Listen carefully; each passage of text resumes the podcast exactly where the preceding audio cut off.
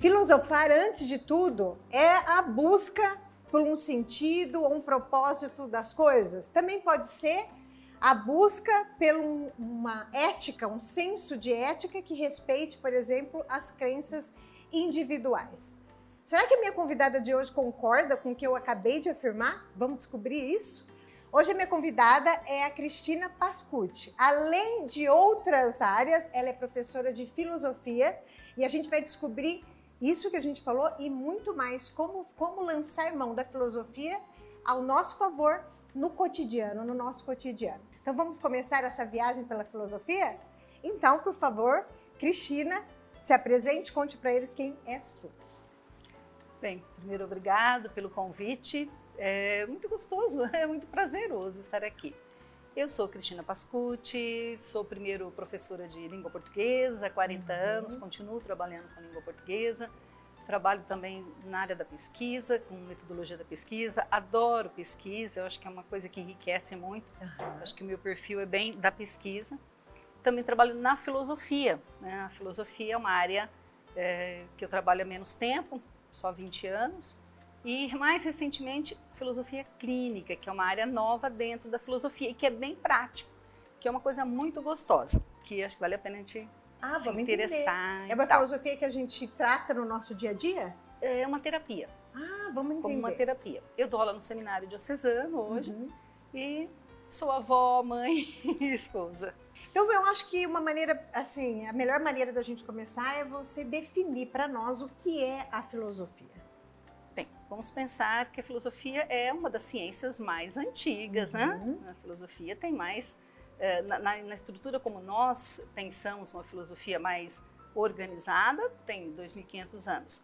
Mas nós podemos pensar também a partir do que a filosofia é, propõe como um estudo do pensamento, como uma organização das teorias e do refletir sobre a vida humana, sobre várias instâncias. A filosofia tem como objeto qualquer coisa. Sim. Podemos refletir sobre as instâncias mais abstratas, mas, mas também sobre o ser humano, sobre as estruturas da sociedade, sobre a questão política, sobre a questão do trabalho. A filosofia é muito ampla, é muito aberta. E por isso também podemos pensar que, mesmo antes dessa filosofia a, a grega, né? Certo. A filosofia, eu posso pegar lá é, o Oriente. Tá. O Oriente também fazia uhum. filosofia. Se eu penso nas obras do Homero, também eu vou encontrar uma discussão, um parecer filosófico ali. Então a filosofia ela acontece. Eu acho que ela acontece em vários segmentos, em vários é, bolsões certo. da sociedade, do pensamento humano e constitui para gente o pensamento, né? que dá para nós toda essa herança que nós temos hoje do pensar, do raciocínio, porque ela tem todas essas abrangências, né? Do entendimento da história, a lógica né? moral, a uhum. ética, a história. Então, tudo isso é campo da quando filosofia. A gente olha, quando a gente olha uma ciência dessa, podemos chamar de ciência? Sim. Quando a gente olha uma ciência dessa, que tem mais de 2.500 anos, quando a gente fala aqui do Ocidente, falando dos gregos, é, como que, por que, que é importante eu estudar ou conhecer a filosofia hoje e para quê? Por que e para que que eu devo estudar filosofia? Ah, muito interessante, porque hoje é uma área que vai para a escola. Tá. Tem uma grande área da filosofia para criança, que é para ensinar a criança a fazer reflexão sobre o seu mundo.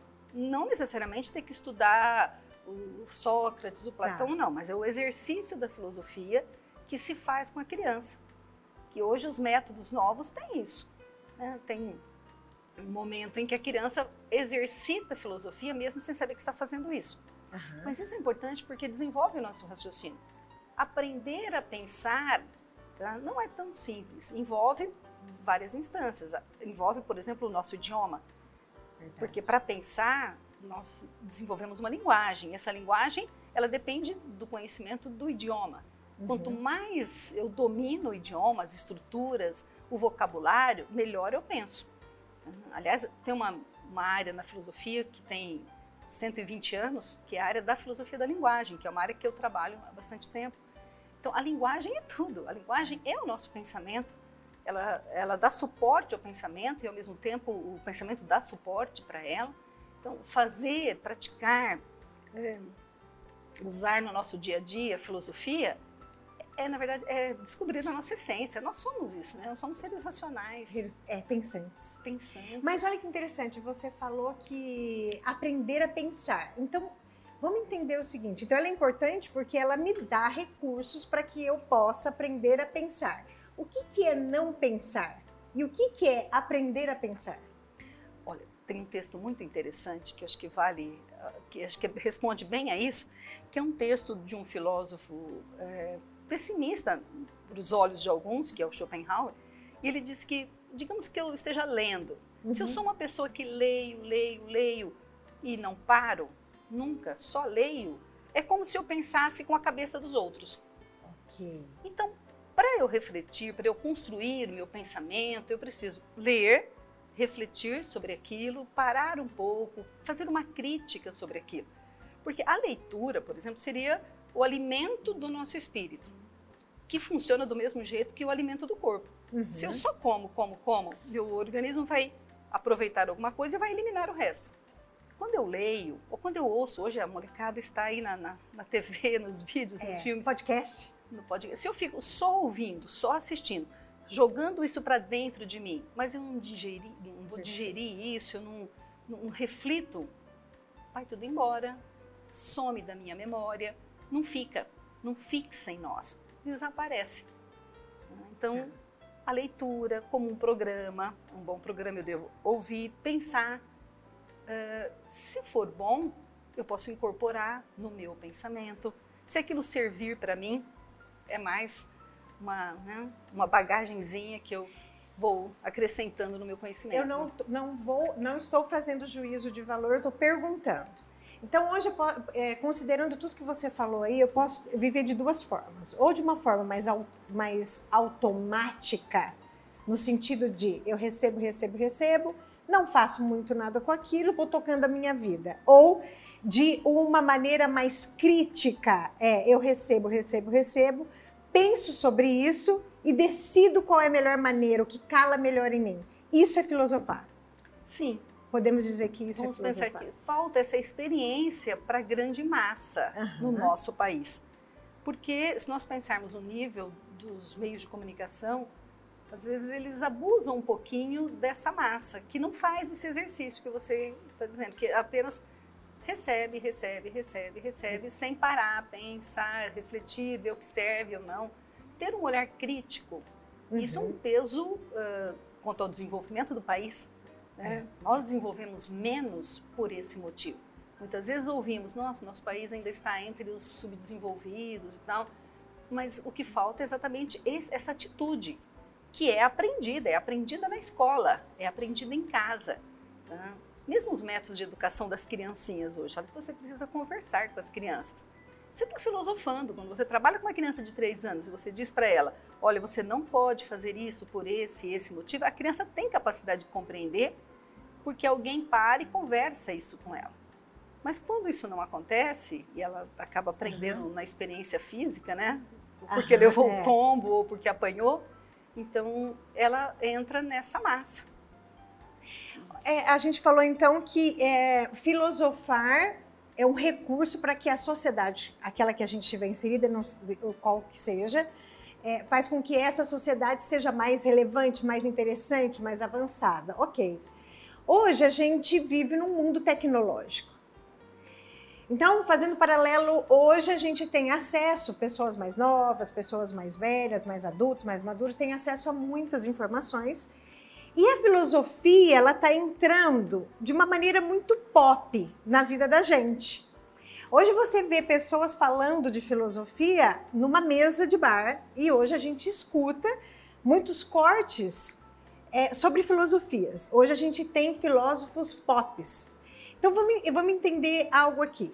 E eu percebo, mas é também, de novo, é uma percepção, e você vai me corrigir se eu tiver com essa percepção equivocada que a filosofia, embora ela seja importante, ela também pode ser perigosa quando a gente acessa ela de uma maneira não tão, é, como que eu posso dizer, aprofundada, não sei, mas com um pouco mais de respeito a ela, porque eu vejo que tem muitas pessoas entendendo a filosofia através de aforismos.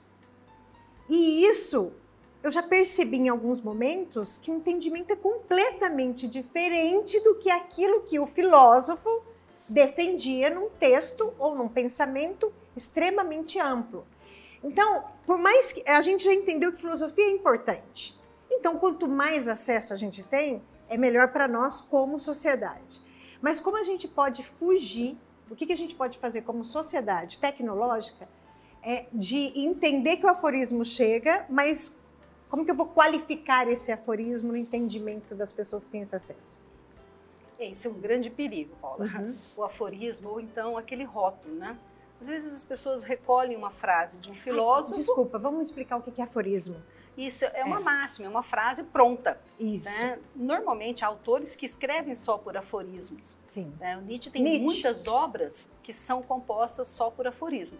Mas sabe como ele construiu? Uhum. Por exemplo, a, As Palavras e as Coisas, que é uma obra feita por aforismos, é, além do bem e do mal, é uma obra feita por aforismos. Que, que, como é que ele construía isso? Ele estava escrevendo uma obra, aí vinha uma ideia, ele anotava. Ele estava escrevendo, vinha uma ideia, ele anotava. Essas obras foram feitas a partir dessas anotações. Então tem aforismo que tem uma linha, tem aforismo que tem uma página. Perfeito. Tem aforismo que tem quatro linhas. Porque eram aqueles pensamentos que ele tinha. Tá? Mas é comum também, você pega a literatura oriental, tem autores que escreveram, os haikais são quase que aforismos. São falas breves e acaba sendo usada assim, né, em propaganda, em uhum. cartão de Natal, em agendas decorativas.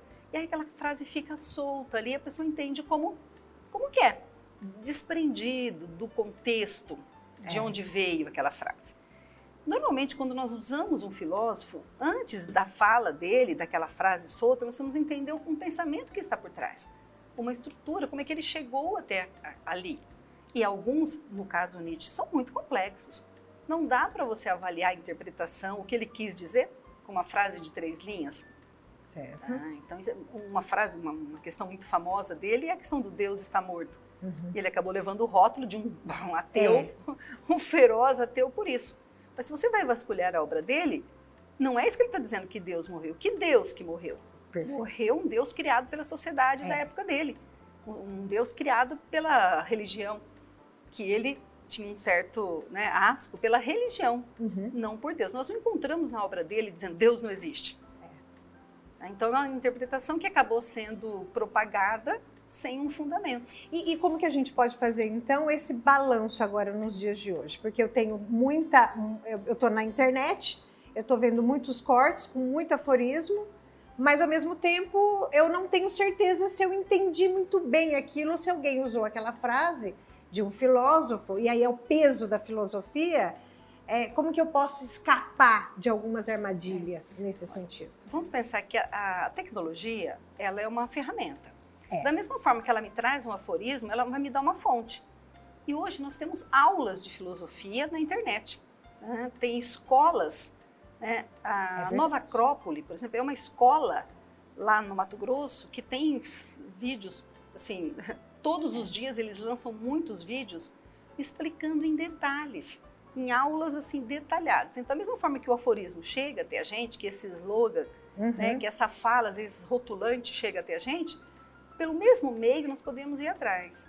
O que, é, que até os, os, gregos diziam que a filosofia ela tem que cutucar, tem que incomodar. Né? É para incomodar. Então, quando eu vejo um rótulo, quando eu vejo um aforismo, uma fala é, muito rápida, deveria me servir como uma agulha para eu ir atrás. Afinal, é isso mesmo. E na própria internet, os meios me dão isso. Né? Nós somos cheios de páginas, de vídeos, de aulas que podem dar essa estrutura. Então, acho que é muito Gostei bom. Muito. Da mesma forma que nós temos grandes filósofos que estão aí na mídia, escrevendo, publicando, fazendo é, matérias e o café filosófico e é, da mesma forma, da mesma forma nós temos a fonte então, é esses slogans deveria servir para cutucar, para despertar, para dar um susto para a pessoa ir atrás e realmente chegar à origem desse pensamento. Né? Interessante, porque já que a gente está falando de filosofia, a filosofia tem que cutucar. Então, quando eu vejo um aforismo desse, um aforismo desse que cala em mim de alguma maneira, como a gente está tratando de filosofia, é bom que eu vá atrás para não cair em armadilhas de entendimentos é, sugeridos, é, muitas vezes, deturpados, o que seja. Por que, que a gente está vivendo a era dos filósofos pop? Exatamente, nós estamos na era do conhecimento. Uhum. Então, nós já tivemos a era da indústria, da construção, da fábrica. Hoje, o centro do conhecimento é o ser humano. Sim. É o ser, né? É a era do ser.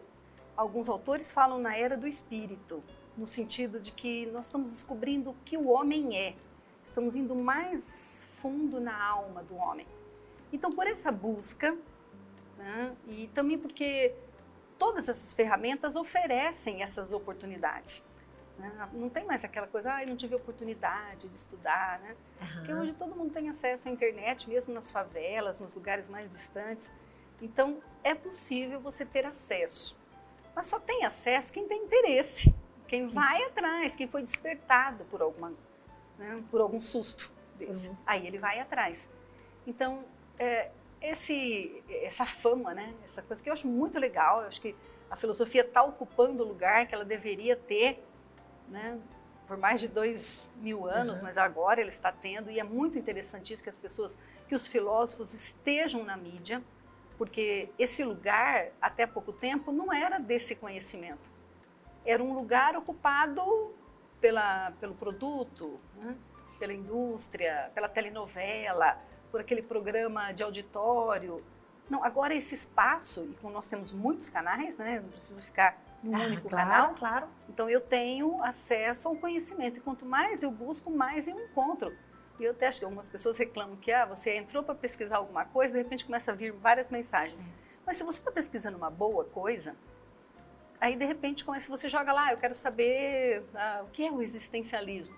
E aí começam a vir páginas sobre o existencialismo. Ótimo, é oportunidade, você não queria conhecimento? É. Você vai atrás do conhecimento. Eu acho... E aí você falou que as pessoas estão buscando conhecimento hoje em dia. E quando eu olho para a filosofia, não sei se eu, que eu faço uma leitura muito poética da, da filosofia, mas quando eu penso em filosofia, eu, eu penso não só no conhecimento em si, mas no autoconhecimento. A gente buscar nos conhecer. Você concorda com isso, que a filosofia tem muito a ver com alta busca do autoconhecimento? Sim, eu acho que nós estamos na era do conhecimento e na era do ser, né, do uhum. espírito. Uhum. Quando nós juntamos essas duas coisas, é quando o conhecimento foca o ser, busca certo. demonstrar o que é o ser. Mas também podemos pensar que na evolução das ciências, nós temos 100 anos, 120 anos da psicologia. E de lá para cá, uma enxurrada de autores, de descobertas. Né? E mesmo a filosofia contemporânea, ela tem focado o ser. Então, nós já conhecemos, já estudamos o homem lá no uhum. Sócrates, né? Certo. Já estudamos a pessoa na Idade Média Agora nós estamos estudando um pouco mais. Já estudamos a lógica, o raciocínio, mas nós queremos mais. Porque as, sim, o conhecimento é isso. Nós queremos um outro homem, é o estudo da consciência. Uhum. É, você pega hoje as manchetes das, né, das revistas de filosofia, você vai encontrar pesquisas sobre a consciência. O que é a consciência? Né? É. E nós estamos nessa busca. Então, à medida que eu tenho uma ferramenta do conhecimento, seja sobre a política, sobre a lógica, né, sobre a sociedade, eu, eu, acabo chegando no homem. Tá? E ao chegar no homem, o mais perto sou eu. E aí eu Perfeito. começo a. Aquilo funciona mais ou menos como um espelho para mim. E eu me encaixo nisso. Não é uma tendência do ser humano. Quando vê uma, uma crítica, uma publicidade, ele pensa, ah, mas eu não quero isso. Ele pensa nele. É. Então é natural que o conhecimento volte para o autoconhecimento. Tá? E mesmo porque tem também uma tendência nessa questão da pós-modernidade, os autores desse momento colocam muito isso. Que à medida que eu me organizo, que eu me equilibro, eu faço isso para a sociedade. Tá? Uhum. À medida que eu me entendo, que eu sei lidar com as pessoas que estão ao meu redor, até mesmo que eu saiba lidar com o meu cachorro, com o meu passarinho, com as minhas plantas, é o autoconhecimento. Eu sei relacionar-me melhor com as pessoas que estão na minha família, né, e da família na sociedade. Então isso já é assim, um ponto já discutido dentro da, da filosofia, que pegou uma, uma carona aí nas, nos estudos da mente, da psique humana e tal, que é do século XX. Né? Então a gente pode afirmar que hoje as pessoas estão, do mesmo modo que a gente ainda está guerreando países guerreando, guerras sociais, a gente também tem um ser humano mais espiritualizado? Sim. E mesmo veja, olha o comportamento que eu acho uh, louvável o que está acontecendo nesse momento. Então nós temos um lugar onde a, a tentativa de resolver pela força uhum. e o mundo todo dizendo não. Então o mundo evoluiu. O é. mundo não está conseguindo conceber a ideia de se fazer uma guerra física numa era em que nós temos a máquina, a informática, a economia, que tem forças que podem controlar um país sem ser colocar um tanque, colocar um míssil. Então, parece que a sociedade toda está pensando isso, né? que os governos estão prudentes, que sabem o perigo dessas armas, que é o autodestruimento. Nós vamos destruir a Terra. Né? Então, há essa consciência. E é legal isso, é porque nós estamos nessa era mesmo do conhecimento. Vamos brigar usando economia, vamos brigar usando. Você tem mais força de criação, de produção, de indústria? Vamos brigar, sim. De ideias. De ideias, não precisamos brigar fisicamente, todo mundo perde, né? Nós vivemos um mundo polarizado, não só o Brasil, o mundo está polarizado. Então a gente tem tudo que a gente está falando. A gente tem a dancinha, tem os filósofos, a gente tem a guerra, mas tem a espiritualidade. A gente é um mundo polarizado ao mesmo tempo que a gente está falando de espiritualidade. Como que a filosofia, a filosofia é capaz, em algum grau, unir esse mundo? Sabe que existe já, desde o início, desde lá do Aristóteles, uma questão de uma forma de pensamento que é o pensamento dialético. O pensamento dialético é quando você tem uma tese e uma antitese. Uhum. Você só vai conhecer bem a tese se você puder olhar para a antitese. E à medida que elas se compreendem, que nós temos então uma síntese, uhum. nós temos uma nova tese, que é natural que surja uma antitese, que vá se fundir numa outra tese. Essa dialética é a construção de tudo, é a construção do ser.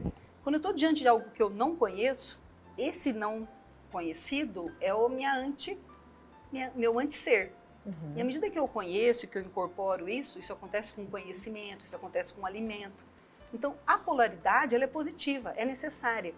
Para que eu tenha ciência da minha situação, eu preciso do outro em oposição. Perfeito.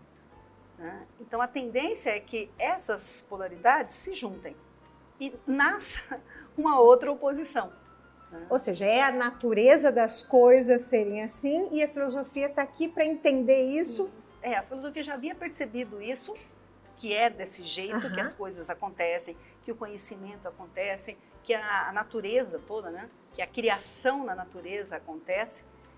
E agora nós podemos aplicar isso na situação atual, né? no contexto social, econômico, antropológico que a gente está vivendo. Né?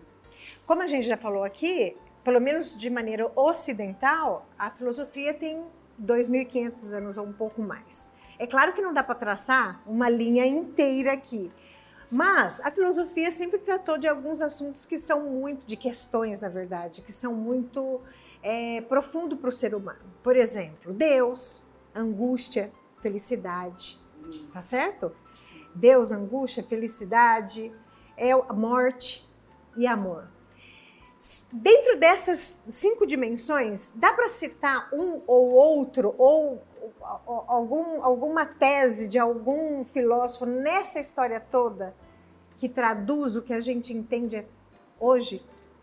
Ah, todos eles nós temos uma linha né, de estudo dentro da, da, da, história da filosofia com tantos anos, é. né, de, de conhecimento, de material, de produção acadêmica, científica. Então, Deus, Deus, nós vamos encontrar em toda toda a linha, uhum. tá? Nós vamos encontrar lá desde os epicuristas essa discussão, né? Cadê Deus? Não? Nós vamos ter por toda a Idade Média, né? Uma construção, uma explicação do que que é Deus. Santo Agostinho coloca de uma forma hum, quase mil anos depois nós vamos ter São Tomás, que foi o grande teórico né, da explicação da existência de Deus. Então ele compõe essa visão em cinco vias que elimina todas as, as divergências. Depois, né, isso é 1300, nesses últimos 700 anos, nós tivemos muitos teóricos, muitos pensadores que se debruçaram sobre essa questão e fizeram, e foram uns aperfeiçoando, outros contradizendo, contestando. Então, nós temos até os nossos dias essa questão. que depois vai se dividindo, se ramificando em Deus, religião, transcendência, espiritualidade, uhum. que são discussões que vieram do mesmo prato, né? Então, se na Idade Média nós discutimos Deus, porque não havia tanta questão de, das religiões, mas a partir da modernidade nós já, já temos essa, essa discussão do caminho da religião como um caminho para se atingir Deus ou não. Né? E aí isso vai se fragmentando em outras discussões, o que é muito rico, porque nós vamos conhecendo mais dessa, da, desse conhecimento. Porque não daria para 2022 estaríamos ainda discutindo a prova, as provas da existência de Deus, porque isso já foi provado. Mas esse conhecimento vai evoluindo, né? ele vai criando nuances. E que é, é muito interessante, porque o nosso conhecimento ele vai ficando mais sutil. Nós vamos começar a, a, a afinar, né? uhum. né? nós vamos afinando o conhecimento em relação a todos esses temas. Né? Se nós pegarmos o tema morte, a mesma coisa.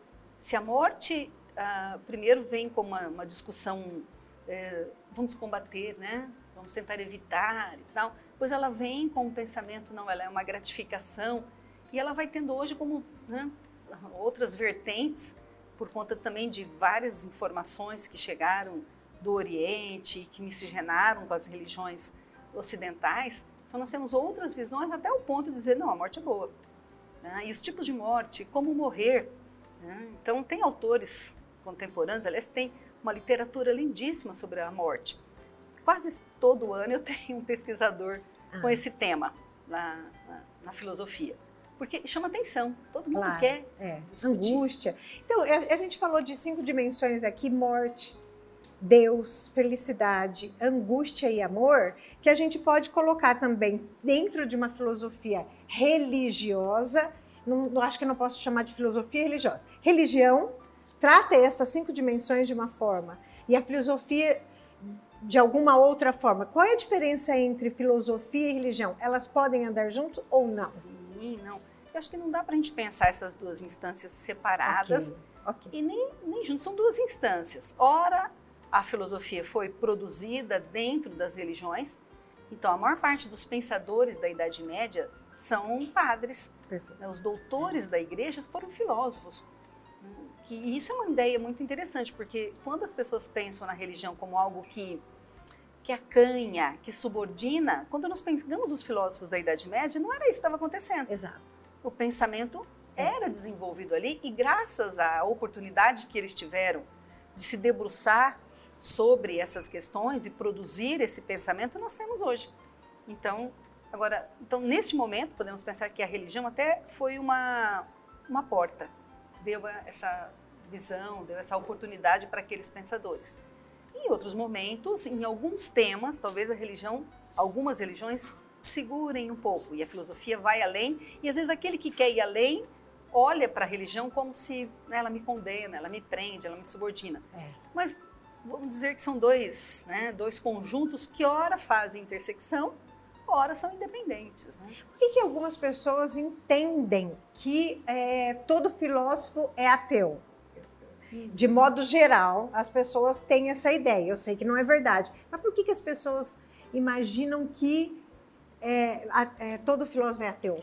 Esse inconsciente Olha, coletivo. Essa é uma opinião minha. Eu acho que a religião ela tem uma doutrina, todas elas. Uhum. Elas têm um corpus de, de conhecimento, né, que veio por meio da revelação.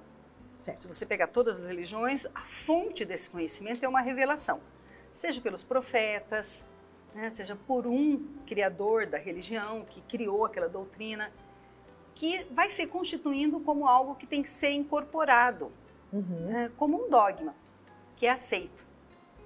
É, o a priori a gente vai pensar que se, sendo aceito não é refletido. Então, e a filosofia tem por base a reflexão. Se eu aceito uma doutrina, se eu sou obrigado a aceitar uma, uma doutrina sem questionar, então eu, é bom que eu não seja filósofo, porque Perfeito. senão eu vou querer questionar. Uhum. Tá? Mas o que nós vemos em muitas religiões é que a religião ela constitui uma explicação dentro da doutrina para que o filósofo faça parte. Uma experiência muito interessante nesse sentido é, por exemplo, o existencialismo. O existencialismo é uma corrente que nasce no final do século XIX por filósofos ateus que se baseiam principalmente na, na dialética entre liberdade e religião. E, e essa religião é confundida um pouco com a ideia de Deus. Dentro do existencialismo, nós vamos ter os existencialistas cristãos. E aí? Interessante. Como é que alguns, dentro desse pensamento, começam a pensar: não, eu posso ser um existencialista, eu posso conceber alguns pontos dessa doutrina sem eliminar a ideia de Deus e sem eliminar a ideia de Jesus Cristo, porque eles são cristãos. Uhum. Então, são duas instâncias que podem né, se amalgamarem e isso não inibe. Então, essa ideia de que filosofia é primordialmente ateia não é verdadeira, não é bem isso que acontece. Né? Ainda hoje nós temos dentro da igreja excelentes filósofos. Né? É, claro. É, mas é o inconsciente coletivo mesmo. Eu lembro que uma vez alguém é, teve uma discussão na televisão, num programa, em que a pessoa falou, não, se questiona não pode ser. É, se questiona Deus, é ateu. E aí a filosofia questiona muito, então isso ficou no inconsciente. É, tem um filósofo moderno, claro que você conhece, que chama Zygmunt Bauman, e ele fala das relações líquidas. É muito, tem muito disso que você está falando? Isso Tudo é líquido exatamente porque é, ele abrange um pouco mais. Uhum. É líquido porque perdeu a forma. Né? Tá, isso. A tá. ideia de líquido é porque, em oposição ao pensamento moderno, né, o Bauman, quando ele começa a dizer, olha, a sociedade é líquida, porque antes dele, no final do século XIX, o Marshall Bellman escreveu uma obra dizendo assim: é, tudo que é sólido desmancha no ar. Ele está prevendo que aquela dureza da modernidade, né, uhum. aquela, aquele mundo cartesiano, matemático, que, que, também foi reforçado no pensamento iluminista, foi reforçado no pensamento né, do final do século XIX, com a Revolução Industrial e tal. Ele dizia, ó, tá acabando. Né? O Berman dizia, ó, tá acabando isso aí, essa dureza. E o bom, realmente, tá acabando. Nós estamos em uma sociedade que não tem forma. Ela não tem forma porque a família já não tem aquele modelo padrão. A escola já não tem aquele modelo padrão. A sociedade, ela, a estrutura dela ficou tão lasciva, né?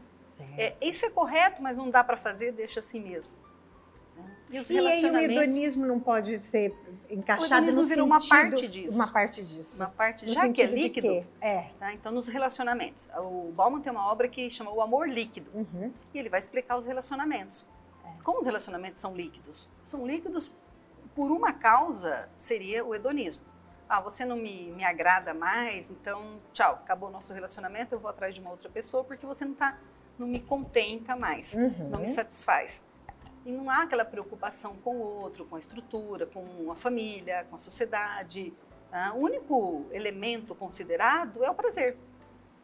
Perfeito. Então, isso Perfeito. é o hedonismo. Mas não é só isso, é líquido também por outras coisas, né? Uhum. Posso pensar que, que, o amor é líquido porque nós vivemos mais. Tá? Então, no último, nos últimos, sei lá, 200 anos, menos, 70, 80 é. anos, nós vivemos mais. Se morriam com 40, né? meu avô morreu com 45 anos, então se morriam com 40, 50 anos, hoje não é raro você encontrar uma pessoa com 100. Então, como vivemos mais, as pessoas também buscam novas experiências, não aceitam mais aquela estrutura, o que está certo, não é uma coisa errada. Então, não deu certo um modelo, vamos tentar outro modelo, tem tempo. Tem né? tempo. E aí a perspectiva de tempo também mudou. Aliás, o Bauman tem uma outra Muito obra que é o tempo líquido, que é essa questão. Então, o tempo também, eu posso lidar com o tempo de forma diferente. Né? Eu posso fazer mais coisas em menos tempo. Então, uma pessoa que está com. É, é, não é raro você encontrar uma pessoa com 75 anos fazendo uma universidade. É verdade. É. Com 83 anos, pegando o carro, andando na rodovia para ir em outro lugar. Sim. É. Né? E pessoas lúcidas, lúcidas, que estão, às vezes, abrindo um negócio é verdade. com 80 anos. É verdade. Como que a gente pode encaixar a filosofia no nosso cotidiano? Você falou de filosofia clínica. Veja se filosofia clínica tem a ver com o que eu vou te perguntar agora. Como que eu posso usufruir da filosofia, lançar mão da filosofia na minha profissão, independente de qual ela seja? Uhum. Bom, em vários sentidos.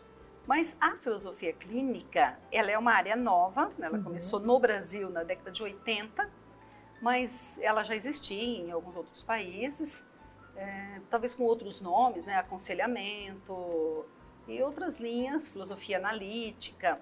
No Brasil, ela nasce com esse nome, filosofia clínica, por um gaúcho, o Lúcio Pachter, e ele começa então a usar a, a reflexão de todos os filósofos da história. É um trabalho ah, lindíssimo, porque não é uma coisa que vamos construir uma filosofia agora.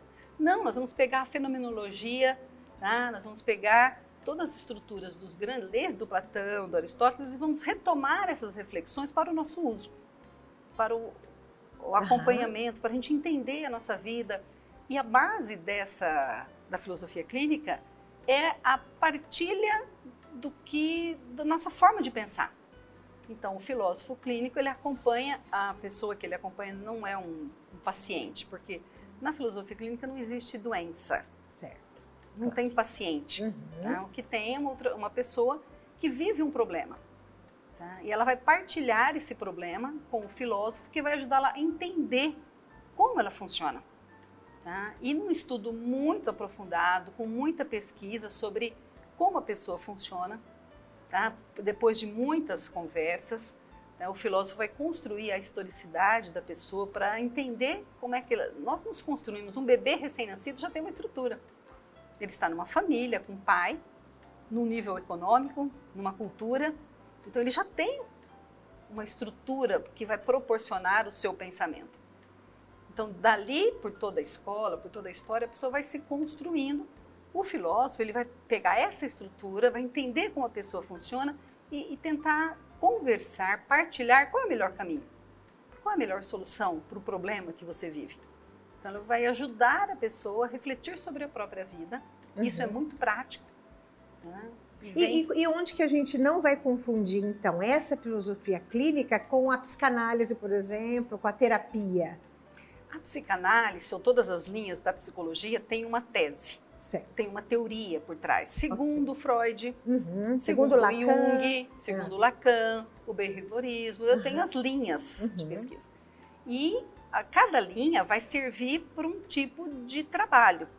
Né? Então, olha, essa pessoa, acho que ela se daria melhor na, no comportamental. Acho que é melhor essa pessoa na, no drama, no psicodrama. Na filosofia clínica não tem uma teoria por trás. O que tem é um pensamento. A base é como a pessoa funciona. Qual é a estrutura de pensamento dela? A partir da forma como ela pensa, se a gente pensar isso é muito prático. Então, porque como é que eu magoo? É, como que é Nossa, prático? eu fico muito magoada quando alguém me diz uma coisa. A pessoa não quis me magoar, eu me magoei. Uhum. Porque para mim aquela fala dela me traz como meu pai me tratava, me traz o problema do meu chefe. Então o problema está em mim. Eu é que interpretei mal.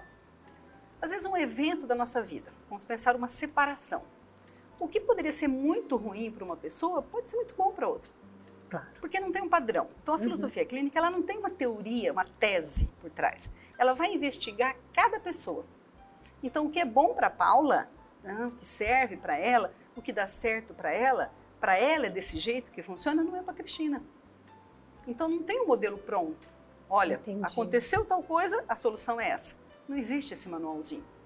Por isso que o filósofo clínico pesquisa muito. Ele tem que estudar muito.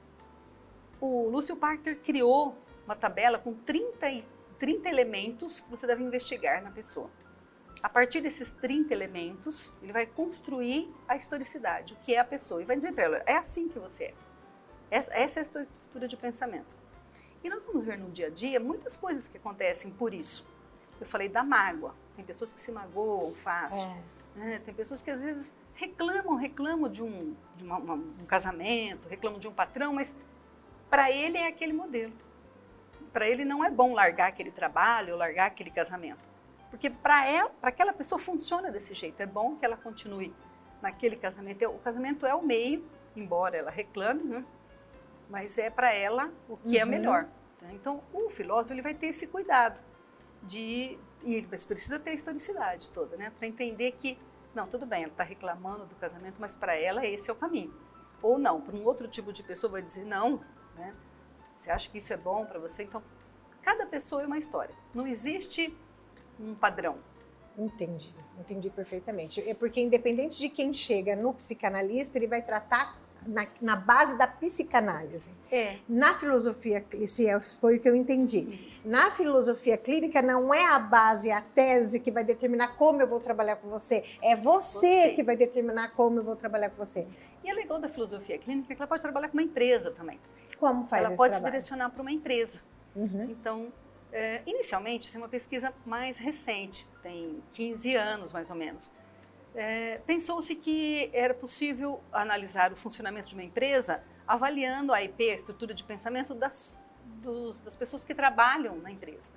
Depois de, de pesquisas, perceberam que alguma coisa neste funcionário tem a ver com aquele, que tem a ver com aquele, que, na verdade, faz parte da estrutura de pensamento da empresa. Ah, é o psiquismo daquela empresa. Isso. Psiquismo da E, e empresa. funciona muito bom, é uma, uma ferramenta para contratar pessoas. Tá?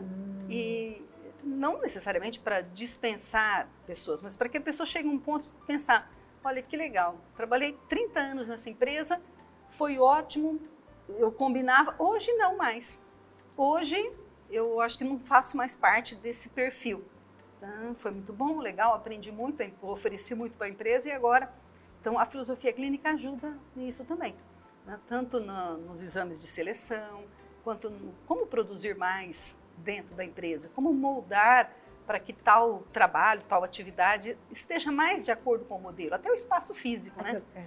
Como é que o espaço físico pode colaborar? Porque nós temos um item, por exemplo, que é a espacialidade.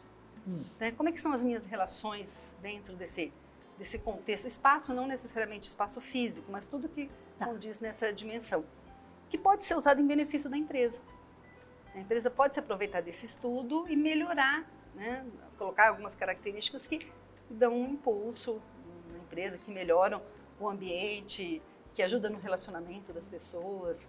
Então é muito interessante essa parte. Muito mesmo. Deixa eu te fazer uma pergunta, a gente está terminando e eu acho que essa é uma dica que você pode deixar para gente. É, como eu lanço mão da filosofia para me tornar uma pessoa, um profissional, o que seja, mais relevante, mais interessante no meu dia a dia. É, imagine uma situação prática do dia a dia. Como que eu trago a filosofia para me ajudar naquele momento? Bom, a filosofia também, como qualquer outra área da cultura, né, Aham. pode colaborar para que um profissional esteja é, dentro do seu contexto, seja no relacionamento, no bom diálogo, que ele tenha assuntos. Mas tem uma coisa na filosofia que é muito legal, que ajuda acho que em todos os setores, é a escuta. Então, na filosofia, primeiro, quando você está diante de um filósofo que, ah, eu não, não, não gosto muito dessa área, mas você não, não vai enfrentar esse filósofo com preconceito. Então, eu posso ler qualquer filósofo, independente da linha de pensamento, que é essa posição da escuta. né? E esse preparo é uma ferramenta que eu posso usar, então, eu posso ter mais paciência no relacionamento com as pessoas, por conta da minha reflexão filosófica. Eu posso ter mais assuntos, eu posso ter uma, uma observação mais apurada quanto à fala da outra pessoa, que pode me ajudar a ajudar a pessoa Tá certo. a levar como direcionar o assunto. né? Até num relacionamento, né, você pode, pela filosofia, ter as palavras certas para seduzir a pessoa. Né? E você entra no campo que interessa para a pessoa. Também tem uma área da filosofia que é a lógica, que te ajuda Uhum. no pensamento, na organização do pensamento. Então, para eu, pra eu praticar mais a filosofia, ou seja, para eu filosofar mais no meu dia a dia, o caminho é estudando os filósofos e filosofia. Não tem uma, um- uma outra maneira de eu ir adicionando o, o- o ato de filosofar. Não, tem pessoas que, sem conhecer os filósofos, fazem isso. É. Pessoas de idade, pessoas que às vezes não têm nem leitura. Filosofia empírica. É. E ela, ao olhar uma flor, ela pensa na flor, ela vê a importância da flor, de onde veio essa flor. Então, ela pode pensar vários aspectos em torno daquele tema, daquele assunto. Numa conversa de mesa, até numa mesa de bar, né? Então, é fazer exer- esse exercício Da reflexão. da reflexão sobre tudo aquilo Qualquer que a objeto. gente... De qualquer objeto. Cristina, adorei. Eu, filosofia é um assunto que a gente pode ficar... A filosofia faz parte do nosso dia a dia, né? Isso. E eu, particularmente, acho muito bacana que a gente esteja vivendo, como você disse, a era do conhecimento e do autoconhecimento, porque eu acho que deixa essa sociedade bem mais interessante mesmo.